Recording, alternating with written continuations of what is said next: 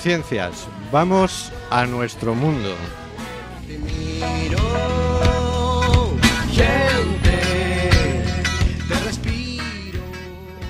Cuac FM en el programa Simplemente Gente, programa sobre la diversidad cultural en Coruña y sobre los derechos de las personas migrantes.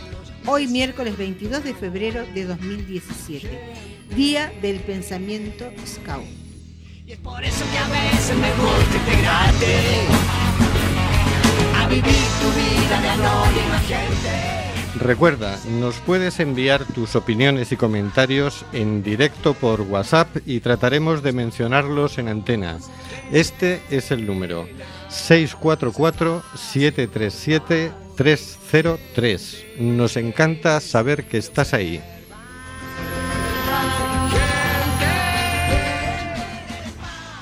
Y seguimos denunciando los vuelos de deportación de inmigrantes que realiza Europa por medio de la compañía Air Nostrum y Viajes Barceló.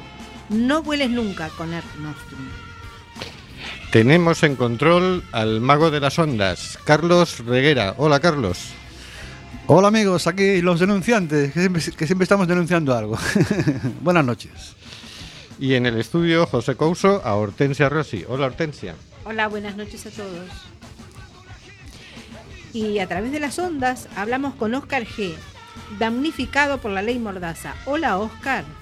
Hola, buenas noches, Hortensia y amigos. ¿Qué tal? ¿Ya te ha llegado la multa? Me llegó, me llegó, pero Disculpa, estamos apuradísimos, parece, en estudios. Luego lo hablamos. Y el señor García. Hola, señor García.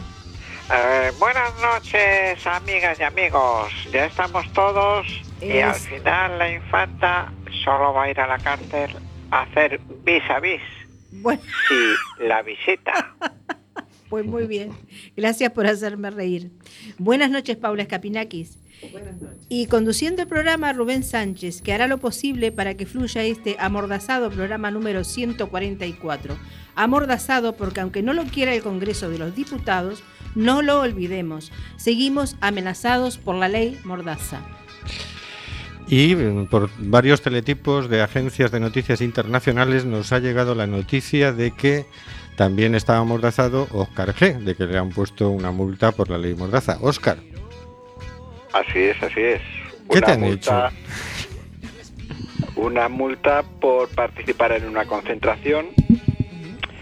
Estamos en contacto con los compañeros de Legasol, una comisión, unas grupo de trabajo que salió del 15M que se dedica a asesorar para ver, eh, para seguir los pasos para, para recurrirla. Una concentración pacífica de unos cuantos amigos en protesta por, por el trato y por la existencia de los CIES. Entonces, mm, han sido buenos y cautos y generosos. Supongo que en su despedida el señor Fernández pues no quiso hacer mucho daño porque el hecho fue cuando estaba el operativo. Es una falta leve, pero mm, como que poner una falta porque alguien proteste no creo que no me parece no creo que sea oportuno no y nada eh, eso es un poco más. No sé si tenéis queréis algún dato más del asunto. Hombre, sabemos que eres muy agitador y que te andas provocando, pero, esto de que te amordacen de esa manera tampoco nos parece bien.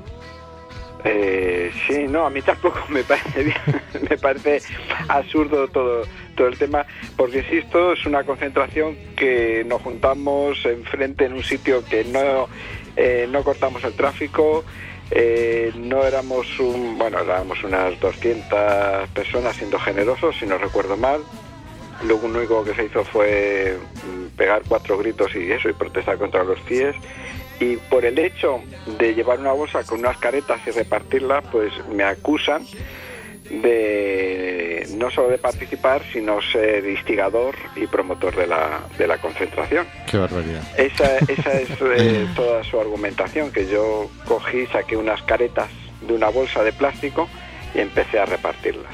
También dicen que yo me puse a gritar, pero me puse a gritar como el resto, no precisamente No más alto. ¿Tú estás seguro caretas- que no más alto? ¿Eh? ¿Tú no estás seguro que no gritabas un poquito más alto? No, al revés. Ah. Yo gritaba más bajo porque tenía las manos ocupadas y si las manos no puedo ponerlas para que se me escuche más.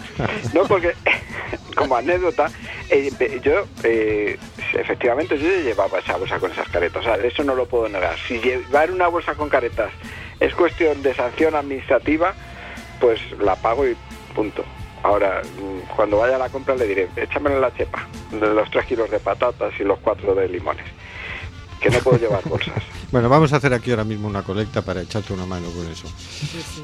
Pero bueno, tenemos también a otros mm, que van a ser multados por la ley Mordaza y porque hoy han ido a, a protestar, a, a recibir al señor Macri, pres- presidente de Argentina. Tenemos al teléfono a Juana Pérez de Me Declaro en Paz y del Comité por la Liberación de Milagro Sala. Buenas noches, Juana. Hola, buenas noches. ¿Cómo estáis? Buenas noches. ¿Qué pasa con el señor Macri? ¿Por qué protestáis cuando viene?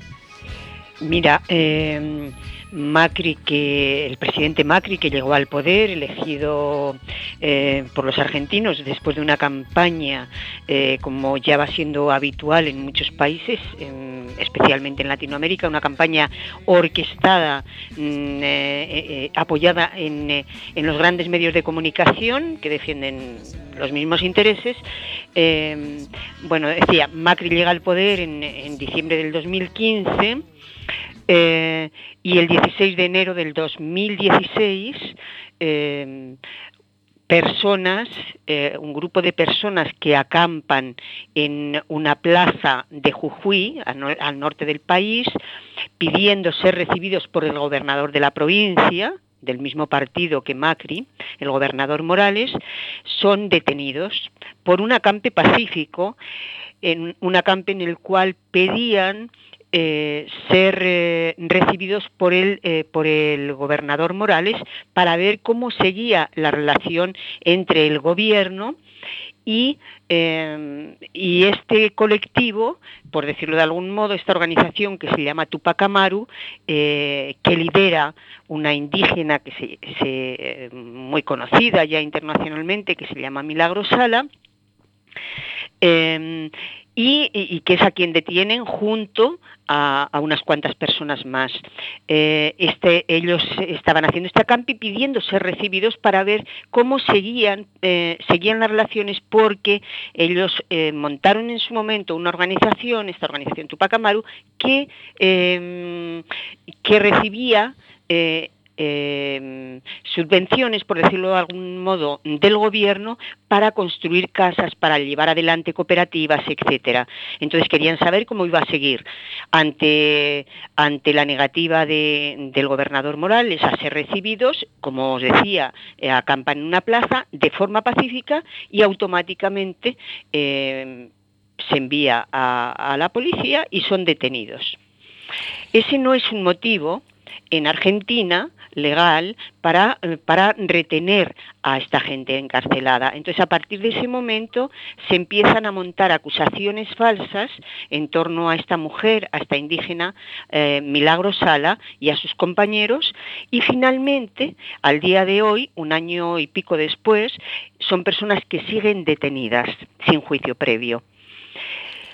Milagro Sala además es un activista que puso en pie a todo un barrio, los puso a construir sus propias viviendas, dotó ese barrio de escuela, de hospital, eh, hizo un trabajo tremendo mm, colaboraba el gobierno anterior porque reconoció el mérito del trabajo que estaba haciendo. ¿Cuánto tiempo lleva encarcelada Milagro? Sí, desde, desde el 16 de enero del 2016, hace un año y pico ya.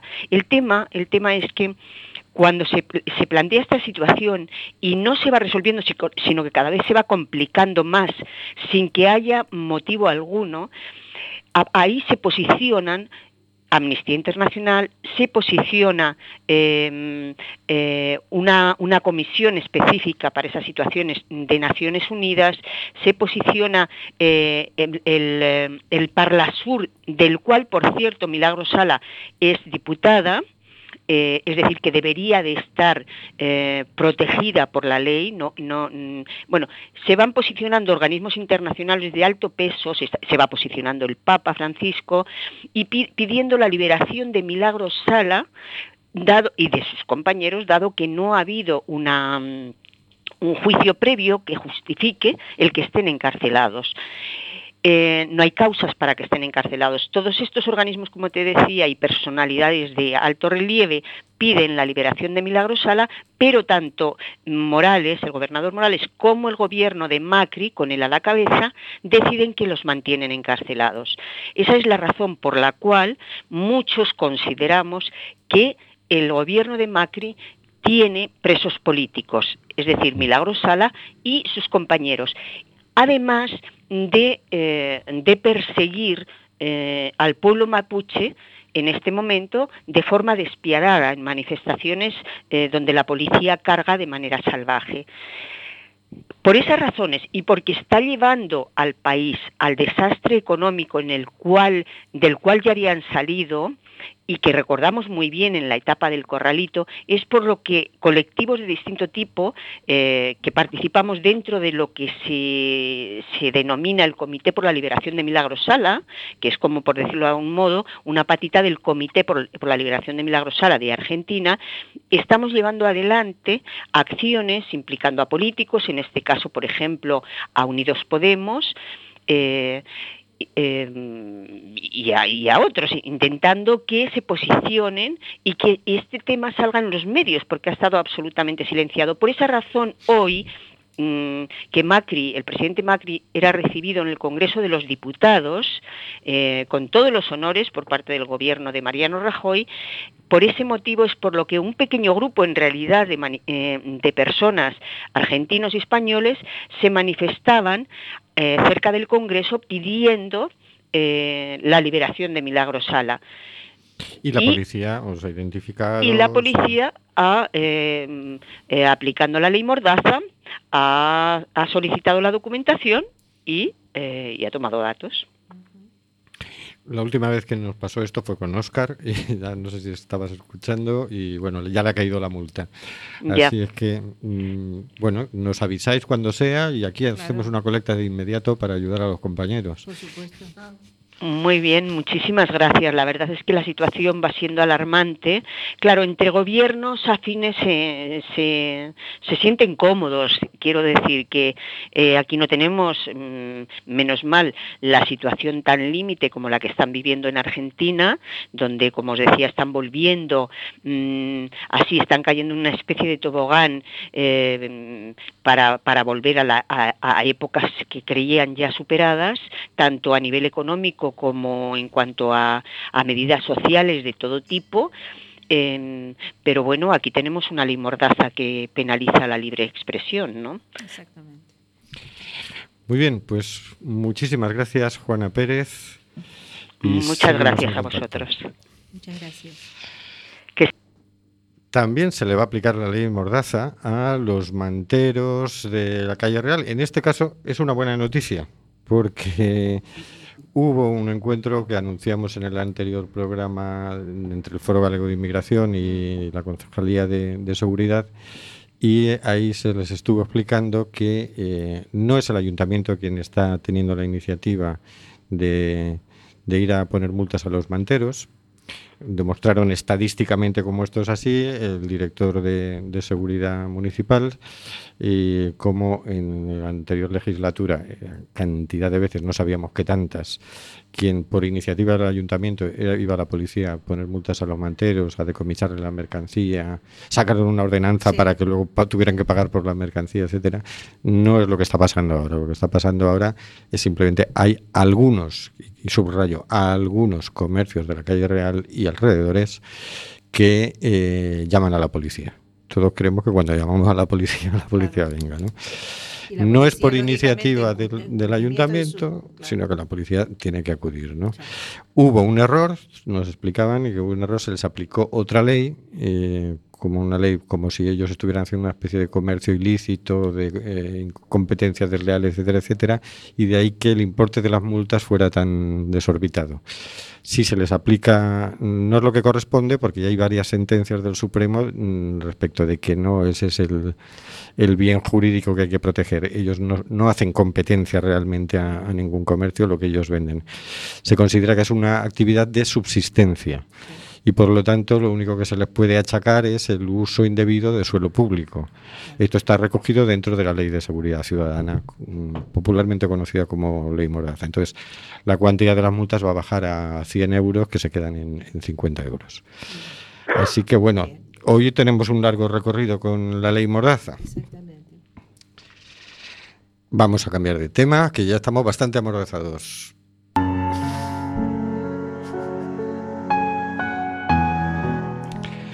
Cositas de la actualidad, por el señor García.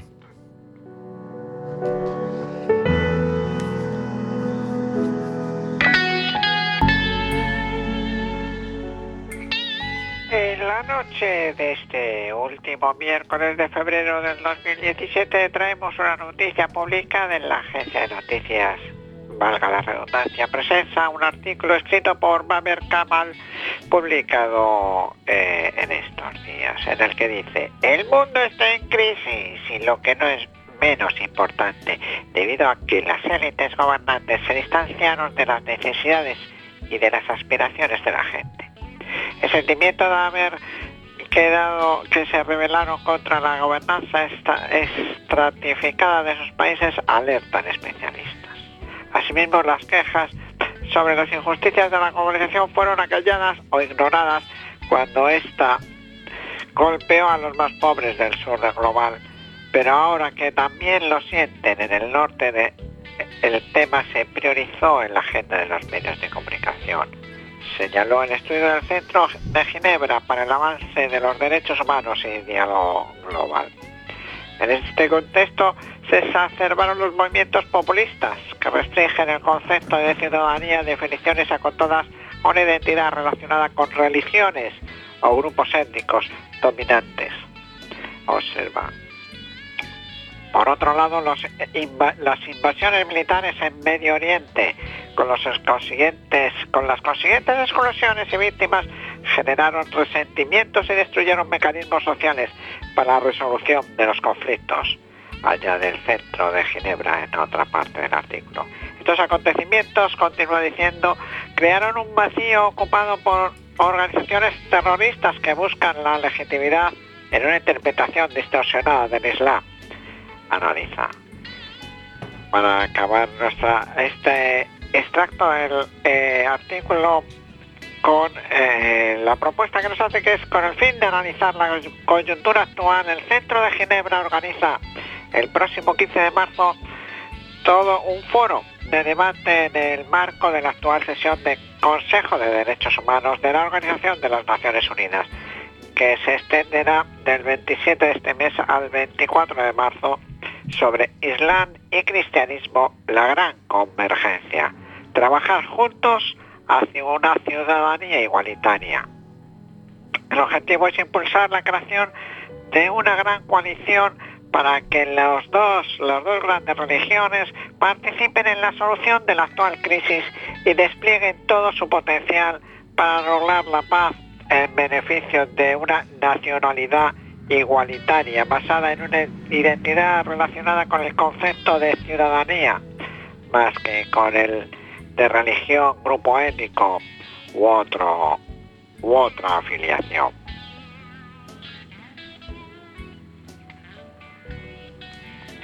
También se podrá atender la cuestión de las minorías, tanto musulmanas en Occidente como cristianas en Medio Oriente, por no hablar de, de la situación lamentable de las minorías musulmanas en algunas partes de Asia, o las tensiones religiosas entre musulmanes y cristianos en algunas zonas de África, así como del léxico fóbico que tiende a crear más tensiones sociales, explica el Centro de Ginebra. En este artículo que está más desarrollado ya desde el que aquí hemos puesto un pequeño extracto, he querido destacar esta parte donde esta parte que a pesar de los fundamentalismos, donde a pesar de los fundamentalismos algunos insisten y siguen en el camino del diálogo.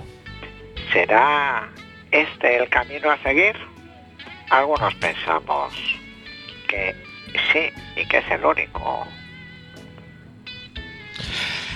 Ojalá, ojalá se pueda entrar en ese diálogo, porque claro, hasta aquí ha sido posible que cada cual creciera por su cuenta, ¿no? Que, cada civilización, cada religión se, se desarrollara por su cuenta, ¿no? Pero igual que a otros niveles la relación ha habido que entablarla y ha habido que, desarrollarla, ¿no? También a nivel religioso va a tener que, empezar a hablar de alguna que otra cosa.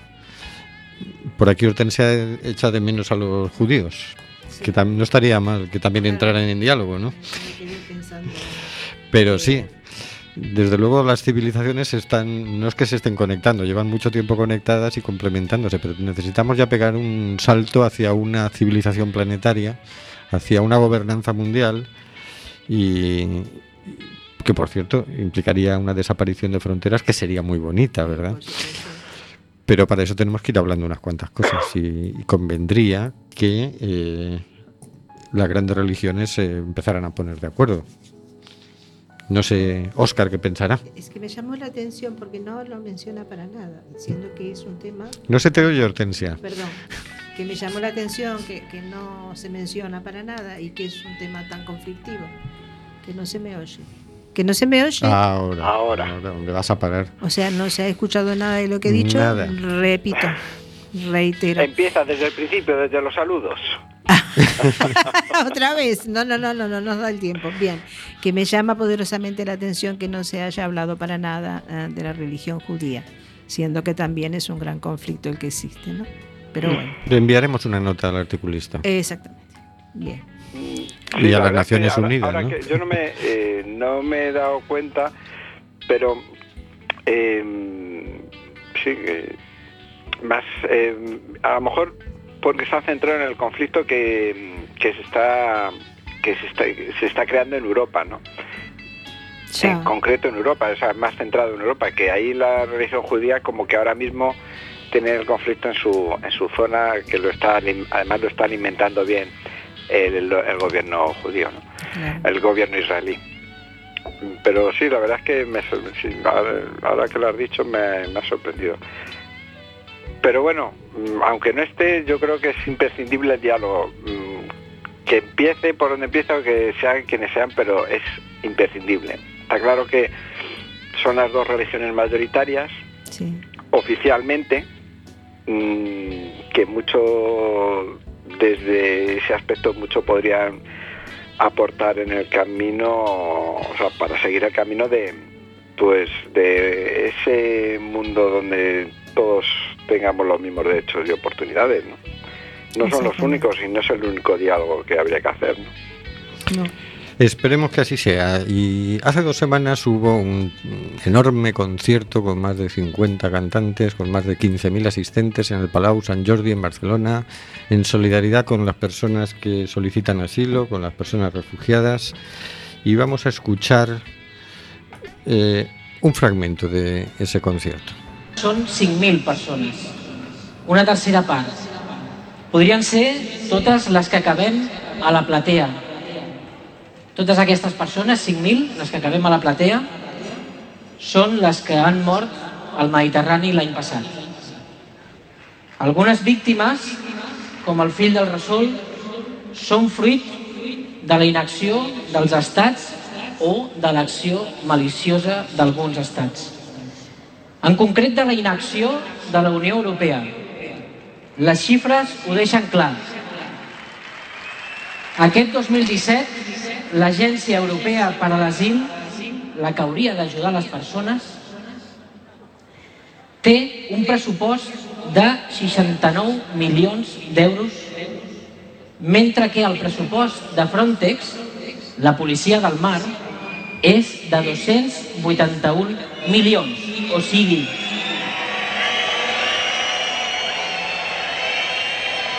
quatre vegades més de pressupost per vigilar les fronteres que per ajudar les persones, no cal fer-se moltes més preguntes. Aquesta nit volem cantar al Mediterrani, perquè el nostre mar deixi de ser una frontera i torni a ser un camí. Amb tots vosaltres, sopa de cabra i amaral.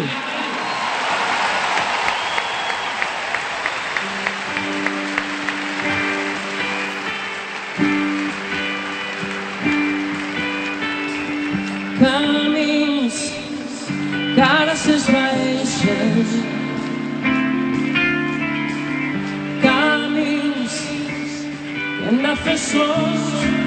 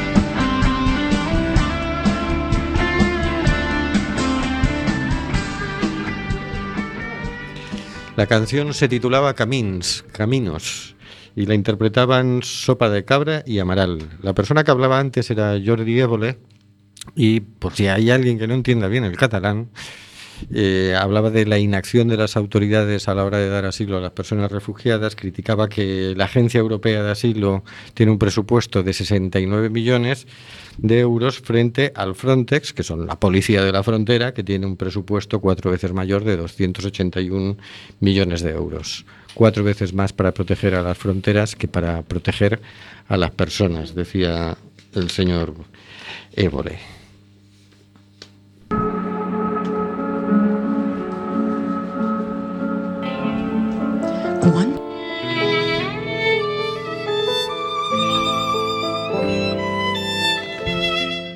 En mar abierto, por Hortensia Rossi.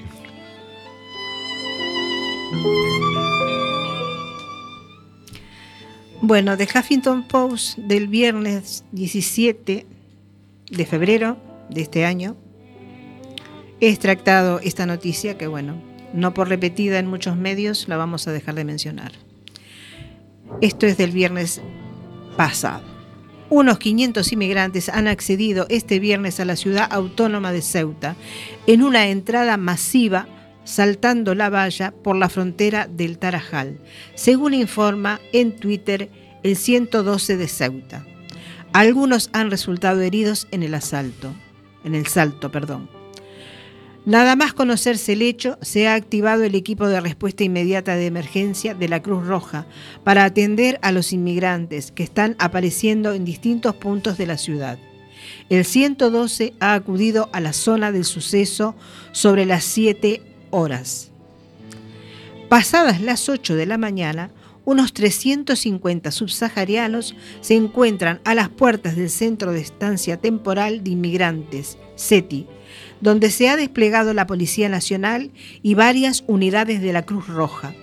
Según ha podido comprobar F, los heridos presentan cortes y contusiones producidas al saltar el vallado, de unos 6 metros de altura, y que acá no dice, pero tienen concertinas.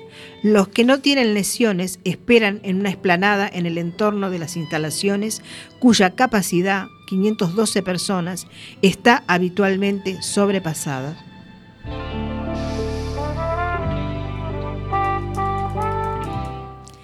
El asalto, según fuentes policiales, se ha registrado en torno a las 5 de la madrugada por cuatro puntos diferentes del perímetro fronterizo.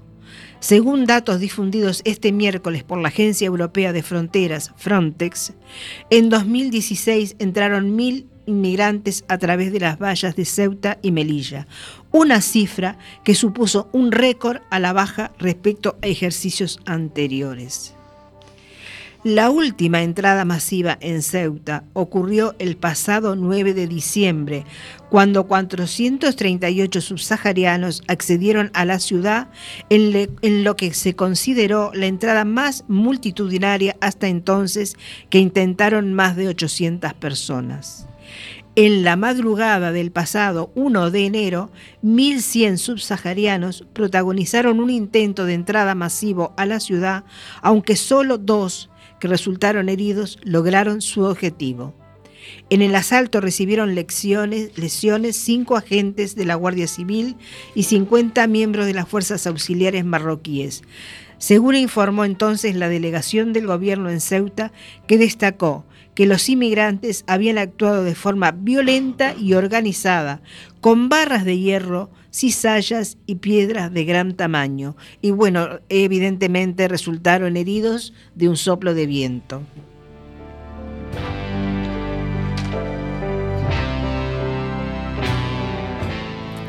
El periódico Barcelona, lunes 20 de febrero de 2017.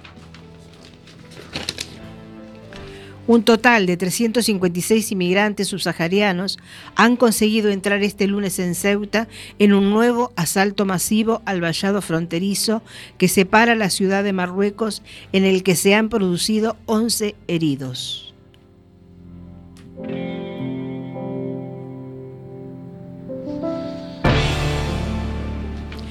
Al menos 74 inmigrantes muertos en un naufragio, frente a la costa de Libia. Esto es del día 21 y, y lo he sacado de Europa Press. Al menos 74 inmigrantes y refugiados han muerto como consecuencia del naufragio de una embarcación frente a las costas de Libia, según ha informado la Federación Internacional de la Cruz Roja, después de que la Media Luna Roja Libia haya recuperado los cadáveres de las víctimas en una playa. Bueno, estas son las últimas noticias y a lo mejor estoy atrasada. Lamentablemente a lo mejor estoy atrasada. Esto ha sido con música de fondo, Nostalgia de Dojen Simón, Dimitri Artemengo y Peter Dragota. Y gracias por escuchar. Bueno, no- es un no parar, ¿eh? En Ceuta últimamente están entrando a cientos.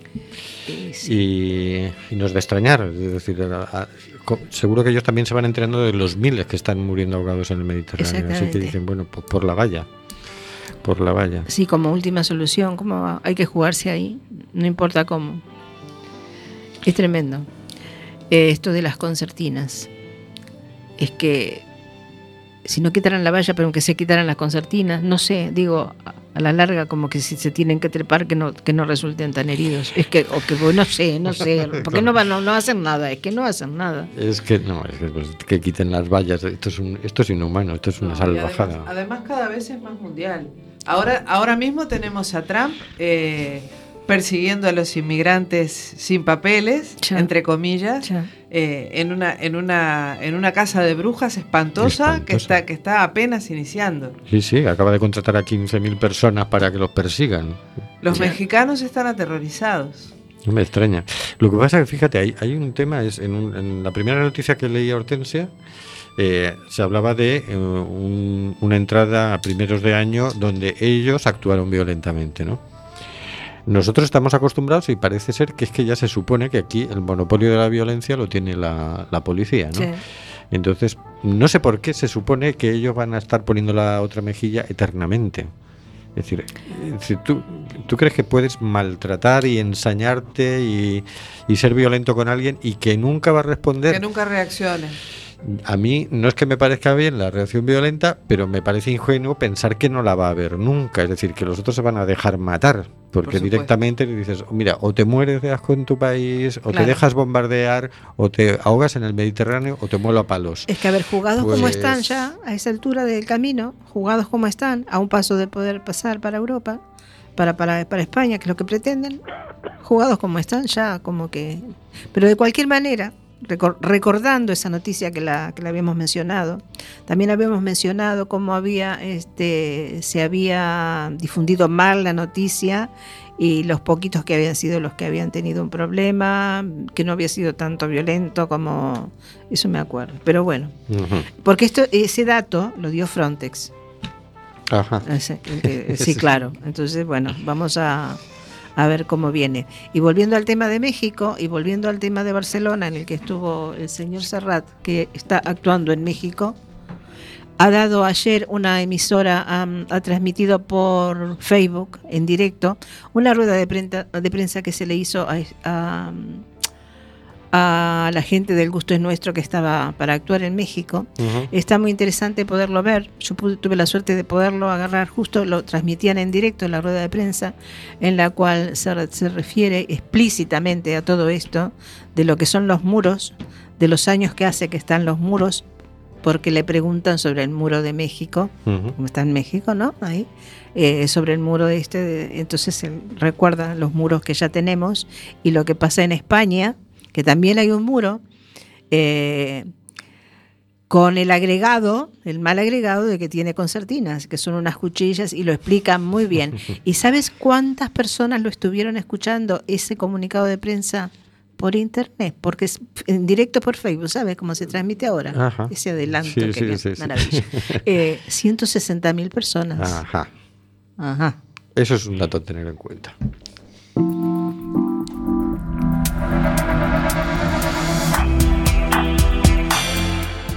Relatos de otras culturas por Paula Scapinakis.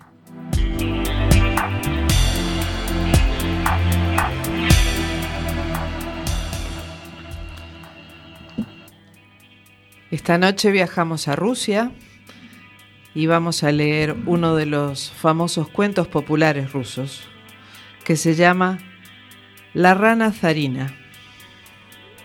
Y dice así. En un reino muy lejano reinaban un zar y una zarina que tenían tres hijos.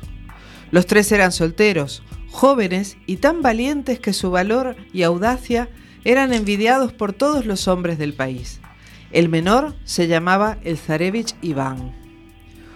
Un día les dijo el zar, queridos hijos, tomad cada uno una flecha, tended vuestros fuertes arcos y disparadla al acaso.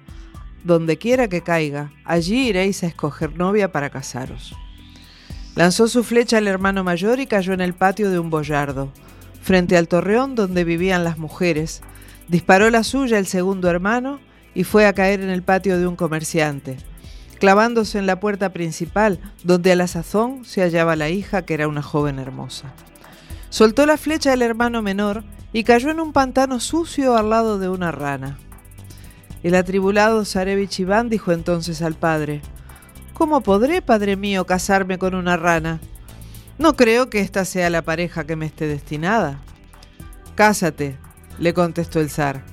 Muy buena gente él. Puesto que tal ha sido tu suerte.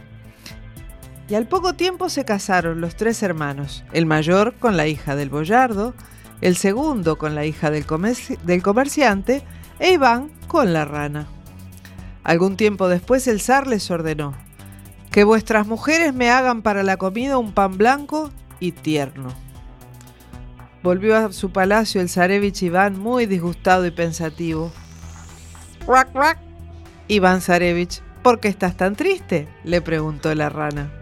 ¿Acaso te ha dicho tu padre algo desagradable o se ha enfadado contigo? ¿Cómo quieres que no esté triste? Mi señor padre te ha mandado hacerle para la comida un pan blanco y tierno. No te apures, Zarevich. Vete, acuéstate y duerme tranquilo. Por la mañana se es más sabio que por la noche, le dijo la rana. Acostóse el Zarevich y se durmió profundamente. Y entonces la rana se quitó la piel y se transformó en una hermosa joven llamada Basilisa la Sabia. Salió al patio y exclamó en alta voz: Criadas, preparadme un pan blanco y tierno como el que comía en casa de mi querido padre. Por la mañana, cuando despertó el Zarevich Iván, la rana tenía ya el pan hecho. Era tan blanco y delicioso que no podía imaginarse nada igual. Por los lados estaba adornado con dibujos que representaban las poblaciones del reino, con sus palacios y sus iglesias. El zarevich Iván presentó el pan al zar, este quedó muy satisfecho y le dio las gracias, pero enseguida ordenó a sus tres hijos, que vuestras mujeres me tejan en una sola noche una alfombra cada una. Volvió el zarevich muy triste a palacio y se dejó caer con gran desaliento en un sillón. ¡Cuac, cuac! Zarevich Iván, ¿por qué estás tan triste? le preguntó la rana. ¿Acaso te ha dicho tu padre algo desagradable o se ha enfadado contigo? ¿Cómo quieres que no esté triste? Cuando mi señor padre te ha ordenado que tejas en una sola noche una alfombra de seda. No te apures, Zarevich. Acuéstate y duerme tranquilo. Por la mañana se es más sabio que por la noche. Acostóse el Zarevich y se durmió profundamente. Entonces la rana se quitó su piel y se transformó en Basilisa la sabia. Salió al patio y exclamó, Viento impetuoso, tráeme aquí la misma alfombra sobre la cual solía sentarme en casa de mi querido padre. Por la mañana, cuando Iván despertó, la rana tenía ya la alfombra tejida y era tan maravillosa que era imposible imaginar nada semejante. Estaba adornada con oro y plata y tenía dibujos admirables. Al recibirla, el zar quedó asombrado y dio las gracias a Iván, pero no contento con eso, ordenó a sus tres hijos que se presentasen con sus mujeres ante él. Otra vez triste a palacio Iván volvió y se dejó caer en un sillón y apoyó su mano en su cabeza. Crack, crack, Zarevich Iván, ¿por qué estás tan triste? ¿Acaso te ha dicho tu padre algo desagradable o se ha enfadado contigo? ¿Cómo quieres que no esté triste? Mi señor padre me ha ordenado que te lleve conmigo ante él. ¿Cómo podré presentarte a ti? No te apures, Zarevich. Ve tú solo a visitar al zar, que yo iré más tarde. En cuanto oigas truenos y veas temblar la tierra, diles a todos, es mi ranita que viene en su cajita. Iván se fue solo a palacio. Los hermanos mayores llegaron con sus mujeres engalanadas y al ver a Iván solo empezaron a burlarse de él, diciéndole, ¿Cómo es que no has venido con tu mujer? ¿Por qué no la has traído envuelta en un pañuelo mojado? ¿Cómo hiciste para encontrar una novia tan hermosa? ¿Tuviste que rondar por muchos pantanos? De repente retumbó un trueno formidable que hizo temblar todo el palacio. Los convidados se asustaron y saltaron de sus asientos sin saber qué hacer, pero Iván les dijo, no tengáis miedo, es mi ranita que viene en su cajita. Llegó a palacio un carruaje dorado tirado por seis caballos y de él se apeó Basilisa la sabia, tan hermosísima que era imposible imaginar una belleza semejante. Acercóse al zarevich Iván, se cogió de su brazo y se dirigió con él hacia la mesa que estaba dispuesta para la comida. Todos los demás convidados se sentaron también a la mesa. Bebieron, comieron y se divirtieron mucho durante la comida. Basilisa la sabia bebió un poquito de su vaso y el resto se lo echó en la manga izquierda. Comió un poquito de cisne y los huesos los escondió en la manga derecha. Las mujeres de los hermanos de Iván, que sorprendieron estos manejos, hicieron lo mismo. Más tarde, cuando Basilisa la sabia se puso a bailar con su marido, sacudió su mano izquierda y se formó un lago. Sacudió la derecha y aparecieron nadando en el agua unos preciosísimos cisnes blancos. El zar y sus convidados quedaron asombrados al ver tal milagro. Cuando se pusieron a bailar las otras dos nueras del zar, quisieron imitar a Basilisa. Sacudieron la mano izquierda y salpicaron con agua y vino a los convidados. Sacudieron la derecha y con un hueso le dieron al zar un golpe en un ojo. El zar se enfadó y los expulsó de palacio. Entretanto, Iván Zarevich, escogiendo un momento propicio, se fue corriendo a su casa, buscó la piel de la rana y encontrándola, la quemó. Al volver Basilisa la sabia, buscó la piel y al comprobar su desaparición quedó anonadada. Se entristeció y le dijo al Zarevich, Oh, Iván Zarevich, ¿qué has hecho, desgraciado? Si hubieses aguardado un poquitín más habría sido tuya para siempre, pero ahora, adiós. Búscame a mil leguas de aquí.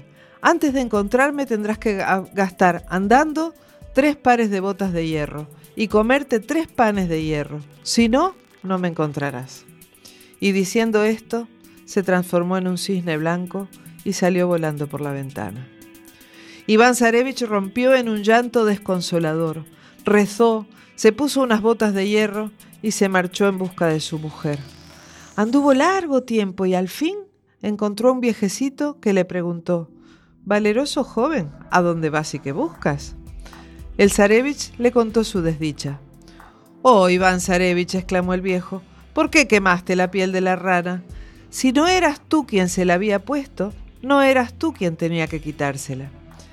El padre de Basilisa, al ver que ésta desde su nacimiento le excedía en astucia y sabiduría, se enfadó con ella y la condenó a vivir transformada en rana durante tres años. Aquí tienes una pelota, continuó. Tómala tírala y síguela sin temor por donde vaya. Iván Zarevich dio las gracias al anciano, tomó la pelota, la tiró y se fue siguiéndola. Transcurrió mucho tiempo y al fin se acercó la pelota a una, a una isba que estaba colocada sobre tres patas de gallina y giraba sobre ellas sin cesar. Iván Zarevich dijo, Cabaña, cabañita, ponte con la espalda hacia el bosque y con la puerta hacia mí. La isba obedeció. El Zarevich Iván entró en ella y encontró a la bruja Babayagá, con sus piernas huesosas y su nariz que le colgaba hasta el pecho, ocupada en afilar sus dientes. Al oír entrar a Iván, Zarevich gruñó y salió enfadada a su encuentro. ¡Fufu! Hasta ahora aquí ni se vio ni se olió a ningún hombre, y he aquí uno que se ha atrevido a presentarse delante de mí y molestarme con su olor.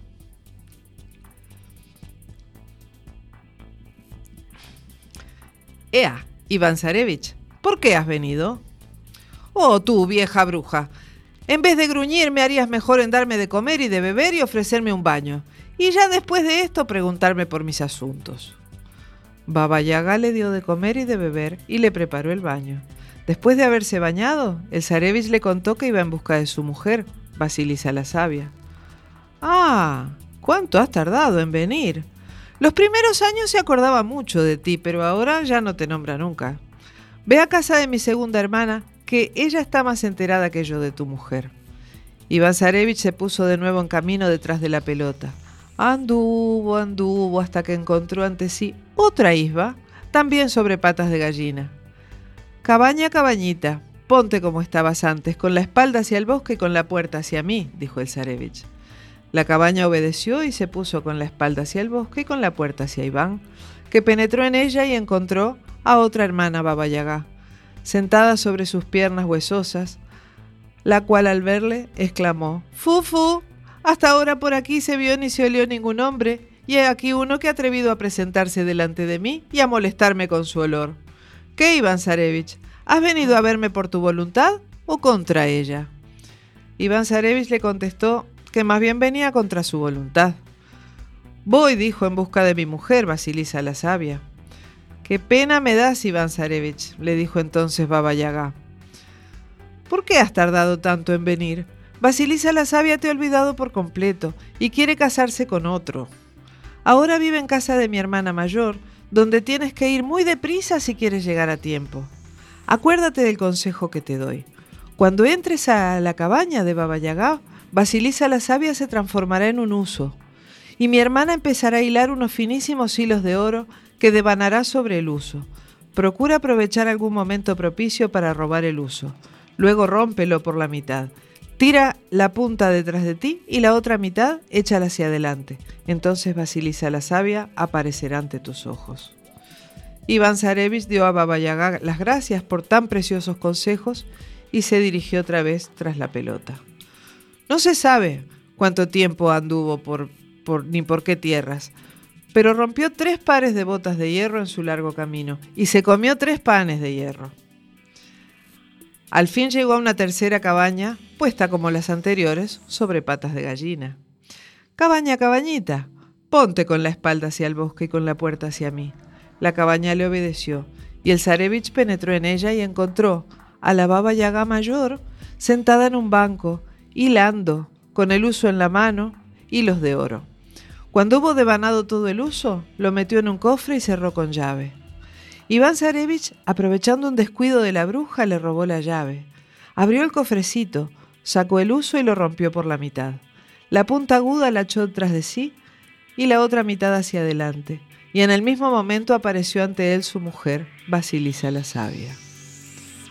Hola, maridito mío.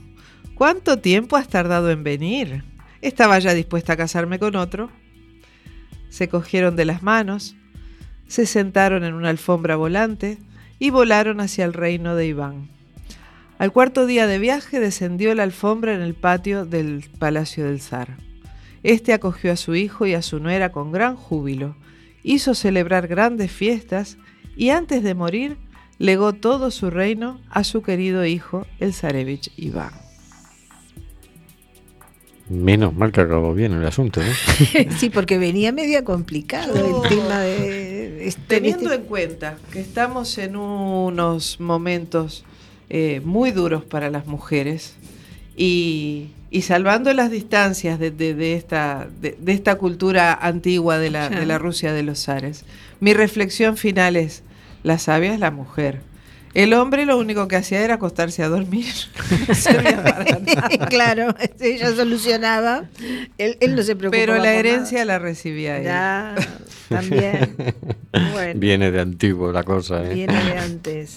Viene de antes. Bueno, tenemos agenda. Tenemos una agenda. eh, ¿Nos da tiempo para todo? Sí. Sí. Entonces vamos allá. Eh, bueno, esto era desde el día de miércoles 20 22, o sea, el día de hoy. Este taller de lectura y escritura en la li- librería Ofiandón, en la calle San Roque 11, impartido por Pepa. Bueno, pero el miércoles que viene sigue habiendo el taller. Eh, sí, el miércoles que viene también. Y luego a las 21 y 30, en el mismo día, miércoles, jam session de poesía y música. Apúntate y lee lo que te pete. Y arráncate las entrañas, a ver cuándo lo pasáis para el día jueves. El sábado 25 de febrero a las 12 en los jardines de Méndez Núñez llegarán las marchas da dignidade en defensa de las pensiones y de los servicios públicos. Las pensiones son el siguiente botín a privatizar. O defendemos las pensiones o se convertirán en un recuerdo nostálgico. Importa que nos movamos.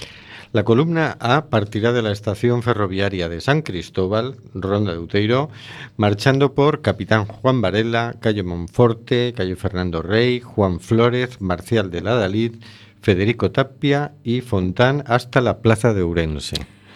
Y la columna B partirá del campo de la leña marchando por Panaderas, Cordonería, San Andrés, Plaza de Pontevedra, Teresa Herrera, Plaza de Lugo, Padre Feijó y hasta la Plaza de Urense. En la Plaza de Urense, las dos columnas formarán una sola que marchará hasta los jardines de Méndez Núñez por Sánchez Bregua, Plaza de Mina, Cantón Pequeño y Cantón Grande. Una pequeña duda que me surge y es la siguiente. Las concentraciones en cada sitio son a las 12 y a partir de ahí, ¿no? Claro, porque... Sí, sí, así es. Eh, sí es Carlos. Hortensia, Bien, gracias. Me entendiste. Vale. Vale. Bien, y tenemos el sábado 4 de marzo, que ya lo recordaremos la semana que viene, tenemos una la inauguración de una ciudad acogedora con las personas refugiadas, que será en la Plaza de María Pita a las 12 de la mañana. Es una iniciativa de Amnistía Internacional que va a celebrar en entre 50 y 70 ciudades de todo el estado, Sí. donde eh, estas ciudades van a decir a qué cantidad de refugiados se comprometen a admitir para poder decirle al gobierno del estado, señores, Aquí estamos y podemos acoger. empiecen a moverlo ya. Exactamente. De hecho, Bueno. de hecho, en la página web de ellos tienen un contador. Ajá. Y entonces se supone que, bueno, pues ahora, a día de hoy hay tantos refugiados acogidos. Y entonces, una vez que hagan los actos, ese contador, si, si alguna ciudad consigue ya hacer- llegar a, a- a más refugiados, que no se sabe, pues irá aumentando, ¿no? Bien. La semana que viene tendremos aquí a Marca González, portavoz de Amnistía Internacional, que nos contará en detalle cómo se va a celebrar el, el acto. ¿no?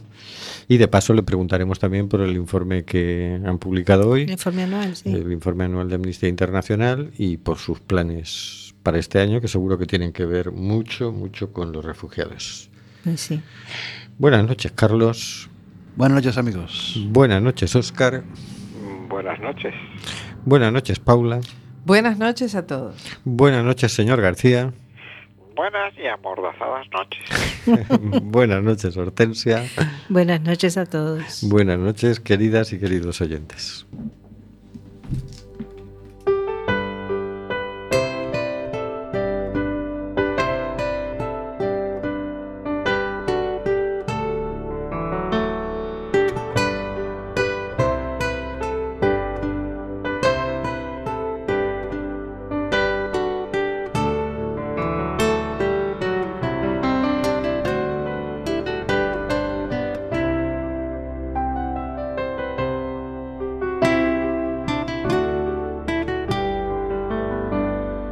De